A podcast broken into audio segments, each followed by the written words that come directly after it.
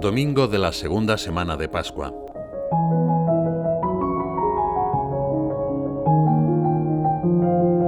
El Evangelio de la Misa de hoy, después de relatar la primera aparición del Señor a los discípulos, se centra en la figura del apóstol Tomás, quien no había estado presente en aquel momento anterior. Cuando todos, desbordantes de alegría, cuentan que han visto al Señor, Tomás no les cree. Ni la insistencia de los otros diez apóstoles, ni el testimonio de las santas mujeres, ni el relato de lo sucedido a los discípulos de Maús logran hacerle cambiar de opinión. Es más, reafirma su incredulidad respondiendo, Si no le veo en las manos la marca de los clavos, y no meto mi dedo en esa marca de los clavos y meto mi mano en el costado, no creeré. Podemos imaginar los sentimientos que combatían en el corazón de Tomás. Era un hombre decidido, generoso, que amaba sinceramente al Señor. Por ejemplo, cuando Jesús decide ir a Betania para resucitar a Lázaro, con el peligro de ser capturado y condenado a muerte, Tomás exhorta a los demás apóstoles. Vayamos también nosotros y muramos con él. O en la última cena, cuando Jesús habla a los discípulos del cielo que les esperará si siguen sus pasos, Tomás manifiesta con sencillez que no está entendiendo. Señor, no sabemos a dónde vas. ¿Cómo podremos saber el camino? Tomás era un hombre feliz junto a Jesús. Deseaba seguirle y se declaraba dispuesto a compartir su suerte. Sin embargo, no había comprendido del todo la amplitud de su misión. Con la muerte de Cristo, su crisis personal fue profunda pero los deseos sinceros de seguir al Señor que siempre había demostrado hicieron posible que su corazón acogiera la luz de la fe. A pesar de su incredulidad, debemos agradecer a Tomás que no se haya conformado con escuchar a los demás decir que Jesús estaba vivo, ni tampoco con verlo en carne y hueso, sino que quiso ver en profundidad, tocar sus heridas, los signos de su amor. Necesitamos ver a Jesús tocando su amor. Solo así vamos al corazón de la fe y encontramos como los discípulos una paz y una alegría que son más sólidas que cualquier duda.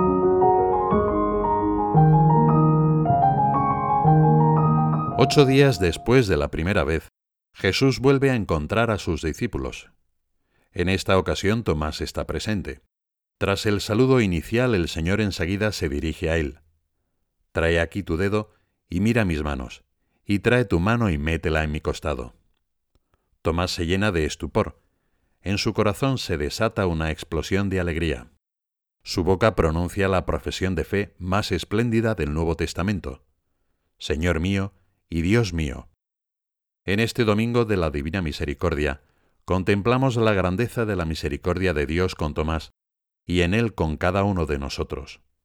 Jesús acude a confortar, y de qué manera, a aquel discípulo que al no creer sufría tanto. Tomás se siente comprendido. La aparición es como un abrazo que lo libera de sus miedos e inseguridades, esos sentimientos que lo habían llevado a refugiarse en la incredulidad. En el fondo de su corazón siempre hubo un rescoldo de esperanza, aunque Tomás había evitado avivarlo por temor a engañarse. Se da cuenta de golpe de que Jesús era digno de fe por sus gestos, sus milagros, sus enseñanzas, su increíble amor y misericordia. Hace memoria de su vida junto a Jesucristo y se asombra de haber entendido tan poco. Tras haber manifestado de forma tan breve como hermosa su fe y su adoración, Señor mío y Dios mío, acepta el cariñoso reproche que le hace Jesús. Porque me has visto has creído. Bienaventurados los que sin haber visto hayan creído. Es completamente cierto, piensa. Por esto dedicará el resto de su vida llegando incluso al martirio, a difundir esa fe que ha brillado más allá de todas sus dudas. Aunque probablemente no faltarían otros momentos de incertidumbre, Tomás ha aprendido a fiarse de Dios y a moverse en el claroscuro de la fe.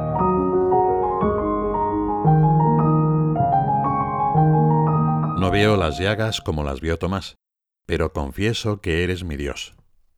A nosotros nos corresponde creer sin haber visto, sin haber compartido la vida con Jesús en esta tierra, ni haber sido testigos directos de su resurrección. Sin embargo, nuestra fe es la misma que profesaron Tomás y los demás apóstoles, y como ellos, estamos llamados a evangelizar el mundo entero. Para lograrlo contamos con la cercanía y la misericordia del Señor. El mismo Cristo que se presentó ante el apóstol incrédulo y que le mostró sus llagas, se nos ofrece a nosotros. No se impone dominando, mendiga un poco de amor mostrándonos en silencio sus manos llagadas. Jesús ha querido abrir las fuentes de su vida para que podamos participar de ella. Las llagas del Señor fueron para Tomás y los demás apóstoles un signo de su amor. Al verlas no se llenaron de dolor, lo que hubiera sido comprensible, sino que se vieron inundados de paz. Esas marcas de Cristo que Él ha deseado mantener son un sello de su misericordia. Contemplarlas nos permite evitar, por adelantado, las dudas que nos podrían asaltar al mirar nuestra fría respuesta. Esas llagas son la prueba de que el amor de Jesús es firme y plenamente consciente. Las llagas de Jesús son un escándalo para la fe, pero son también la comprobación de la fe. Por eso en el cuerpo de Cristo resucitado, las llagas no desaparecen, permanecen, porque aquellas llagas son el signo permanente del amor de Dios por nosotros, y son indispensables para creer en Dios, no para creer que Dios existe, sino para creer que Dios es amor, misericordia, fidelidad. San Pedro citando a Isaías escribe a los cristianos, sus heridas nos han curado. Pidamos a María Santísima, icono perfecto de la fe, que sepamos tocar las llagas de Jesús como lo hizo Tomás.